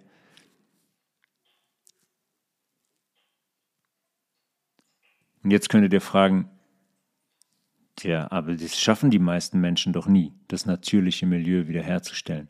Warum geht der Schnupfen denn dann weg? Warum werden die denn quasi, warum werden die denn wieder gesund? Sind die Menschen gesund, weil der akute Schnupfen weg ist? Sind die gesund? Nochmal zurück zum Anfang. Wie viele gänzlich beschwerdefreie Menschen kennt ihr, die dazu nicht drei bis viermal im Jahr krank sind? Das sind die, wenn ihr sie kennt, die in einem halbwegs natürlichen pH-Wert unterwegs sind. Die sieben Millionen Diabetiker in Deutschland gehören nicht dazu. Und auch jeder Dritte mit Bluthochdruck gehört auch nicht dazu. Das heißt, der Schnupfen geht kurzfristig weg, der Husten geht kurzfristig weg, aber die Menschen sind immer noch chronisch krank und chronisch im pH-Milieu verschoben. Das sind Dinge, die vergessen wir, weil die normal sind. Wir schauen uns nie an, wie viele Menschen statistisch eigentlich mit Symptomen zu kämpfen haben. Das ist absolut Wahnsinn. Wie gesagt, sucht den Mensch, der gar keine Symptome hat, gar keine. Auch keine chronischen Knieschmerzen. Und der nicht viermal im Jahr krank ist. Wie jetzt wieder. Die ganzen Menschen jetzt. Da gibt es Menschen, die sind seit Weihnachten schon dreimal krank gewesen die, die stellen die Verbindung immer noch nicht her. Ihr wisst schon wozu. Ist absurd. Aber wie gesagt, auf die konzentriere ich mich nicht mehr. Die sind mir egal. Nicht gänzlich egal, aber für das, was wir vorhaben, sind die egal. Weil die haben so viele Chancen gehabt.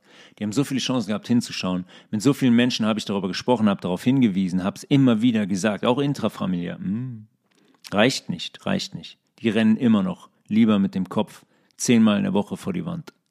Das ist scheinbar angenehmer, als sich einfach mal umzudrehen, nach links und rechts zu schauen, die, die Augen aufzumachen, die Lauscher aufzusperren, sich Wissen anzueignen, sich für Wissen erstmal zu interessieren, erstmal zu sagen, okay, irgendwas stimmt hier nicht. Ich fange mal an hinzuschauen. Weil das ist auch ein ganz großes Thema, was immer wieder verblüffend ist. Viele Menschen haben begonnen hinzuschauen. Gar keine Frage. Die Gruppe ist so riesig geworden. Allein wenn man Gruppen in Telegram-Kanälen sieht mit, was weiß ich, 300, 400, 500, 600.000 Abonnenten. Die Menschen sind sehr viel geworden. Aber halt, die andere Seite existiert auch noch. Die Menschen, die immer noch mit den Scheuklappen rumrennen. Die immer noch nicht hinschauen. Und ja, ich habe mit Laura eine interessante Beobachtung gemacht aufgrund der Menschen, mit denen wir zusammenarbeiten. Ganz, ganz viele Menschen, oder sagen wir mal so, wir haben eigentlich alle die Verbindung zu unserem Zentrum verloren. Unser Zentrum ist nicht der, das Hirn. Unser Zentrum liegt um den Bauchnabel herum. Da liegt unser stärkstes nervales Geflecht, da liegt der Solarplexus. Das ist die Stelle der Bauchnabel, mit dem wir über die Plazenta mit der Mutter verbunden sind. Das ist die göttliche Verbindung, die immer da ist. In der Bibel wird es als Silver Cord beschrieben. Silbernes Kabel. Und durch die Art und Weise, wie wir uns anatomisch verhalten und atmen, haben wir in der Folge auch besprochen, wird der Bauch so hart, dass keine Bewegung mehr möglich ist und dass dieses Zentrum nicht mehr mitschwingt und nicht mehr bewegt wird. Und je mehr wir Zugang widerlegen zu diesem Zentrum, gepaart mit einer Entsäuerung, gepaart mit einer Schwermetallausleitung oben aus unseren Ventrikeln, aus der Zirbeldrüse und so weiter, desto mehr wird die Verbindung wiederhergestellt. Nicht nur zu diesem ja, abgedroschenen Aus Ausdruck der Intuition. Oh, immer eine Intuition, Intuition. Ja, was ist das Intuition? Intuition ist eben genau das. Ich kann nicht intuitiv sein, wenn dieses Zentrum da unten bombenfest ist und mein Bauch sich nicht bewegt, wenn das nicht weich ist. Wir werden in Kürze in diesem Podcast eine kleine Dokumentation starten mit jemandem, dem, dem wir eng zusammenarbeiten der jetzt gerade vermutlich in einem Bus sitzt und einen Bus fährt. Thomas, liebe Grüße in die Schweiz. Hm. Der mit einem Gendefekt diagnostiziert wurde und der gerade erlebt, dass dieser Gendefekt nicht existiert. Und da kann man beobachten, was passiert, wenn die Verbindung zu diesem Zentrum wiederhergestellt wird. Ist äh, sensationell. Und da werden wir mehrere Interviews mit Thomas machen, wahrscheinlich erstmal so drei Stück in zweimonatigem Abstand, um diese Geschichte zu erzählen, weil das ist wirklich, das gehört hier rein. Das ist absolut ein absoluter Augenöffner und ist die Unterstützung für das, über das ich in den Genetikfolgen gesprochen habe. Folge 100 ist in the books. Ich wollte, es war mir ein Anliegen, dieses Thema nochmal sehr eindringlich zu formulieren. Krankheit, Disbalance, wie, wie es entsteht. Und euch auch so ein bisschen ein paar Insights zu geben in die Entstehung dieses Podcasts. Sehr schön. Ich bedanke mich äh, hier jetzt ganz offiziell bei jedem Menschen, der das hier hört, der zuhört, der sich dazu entschieden hat, regelmäßig diesen Podcast zu hören. Auch da gehört Mut zu, habe ich eben gesagt, sich mit diesen Dingen auseinanderzusetzen, die Augen zu öffnen. Und ihr alle tragt einen großen Teil dazu bei, dass wir als Gruppe nach, nach vorne kommen und uns auf das vorbereiten, was als nächstes kommt. Weil das, was als nächstes kommt, wird hart, im ersten Schritt wahrscheinlich, zu verdauen in seiner Gänze. Und im zweiten Schritt wird es einfach nur sensationell. Also, vielen herzlichen Dank an euch alle. Tobias.levels at healthresolution.de für positives Feedback, für negatives Feedback, für Anregungen, für Anfragen zu Zusammenarbeiten. Wir haben jetzt äh, ja, die Zeit gestartet, in der wir auch private Retreats bei uns zu Hause machen. Hier werden allerdings noch ein paar Umbauarbeiten stattfinden, bis es dann wirklich richtig anläuft. Aber auch dafür könnt ihr anfragen und euch melden für Notfallsituationen, für Menschen, die wirklich dringend und persönlich Hilfe brauchen. Ansonsten ist im Juni für unser Apulien Retreat gibt es noch freie Plätze. Das ist im April in Deutschland und das im September in Italien sind ausgebucht. Im Juni gibt es noch freie Plätze. www.healthresolution.de Lauras Website ist www.holon.yoga. Das Rezeptbuch ist online auf www.healthresolution.de. Rezepte anmelden und dann bekommt ihr automatisch jeden Monat drei neue Rezepte wer sich jetzt anmeldet, natürlich auch die, Aktu die, die Datenbank von Januar und Februar und so weiter. Das ist ein PDF, was immer wieder aktualisiert wird. Jeden Monat kommen da. Jetzt für den März, morgen sind es fünf Rezepte dazu. Ähm, haben sich viele Leute angemeldet, sensationell. Ich bekomme auch Fotos von Menschen, die da Dinge draus äh, zubereitet haben. Sieht sehr, sehr gut aus, sehr, sehr kreativ aus. Und ansonsten war das Nummer 100. Auf die nächsten 100. Die nächsten Folgen habe ich schon im Kopf. Wir müssen über Wettermanipulation, über Harp sprechen. Wir müssen, habe ich eben gesagt, über Länder und Souveränität sprechen. Zum Beispiel ein Beispiel von Deutschland müssen wir aber nicht Deutschland nehmen, können wir auch jedes andere Land nehmen. Wir müssen uns mal unterhalten über zum Beispiel Energie, über Erdöl, was Erdöl eigentlich ist und was es nicht ist und was für Lügen uns da propagiert wurden seit Jahrzehnten und wie lächerlich das eigentlich ist. Es gibt noch einiges zu besprechen und wir können in diesem Podcast, wir kriegen sicher nochmal 100 Folgen voll. Da bin ich mir sicher. Und ich glaube, in Kürze ähm, ja, werden Dinge passieren, die uns dann wieder einiges an Inhalt hier spenden und einige Episoden. Vielen, vielen Dank an euch, ähm, die ihr hier zuhört. Es ist mir eine Freude, Dinge weiterzugeben, Wissen weiterzugeben. Und ähm, es ist sensationell, was sich da jetzt für eine Gruppe und für eine Hörerschaft entwickelt hat. Danke dafür. Ohne, eigentlich ohne jegliche Werbung, ohne alles. Ganz organisch, ganz natürlich. Und ja, da bin ich ein Stück weit stolz drauf. Auf dem Weg von der ersten Episode von dem Mikro, was ich bestellt habe, bis zur Episode 100. Also, bis dahin, One Love. Bon appetit, let's eat till the cipher complete and let's heal this life on the street. Yeah, the foundation of food and its nourishment, the building blocks that many flock and flourish with. Used to be, I ain't eat these things, but them leafy greens, they keep me clean. Probably might sound like a preachy thing, but maybe I could reach these teens. Look, look. No soda, no white foods, the right moves. I might lose, now I ain't looking to fight dudes. Why beef? Overplay the stroganoff. I'm going off. They gon' say that I'm showing off.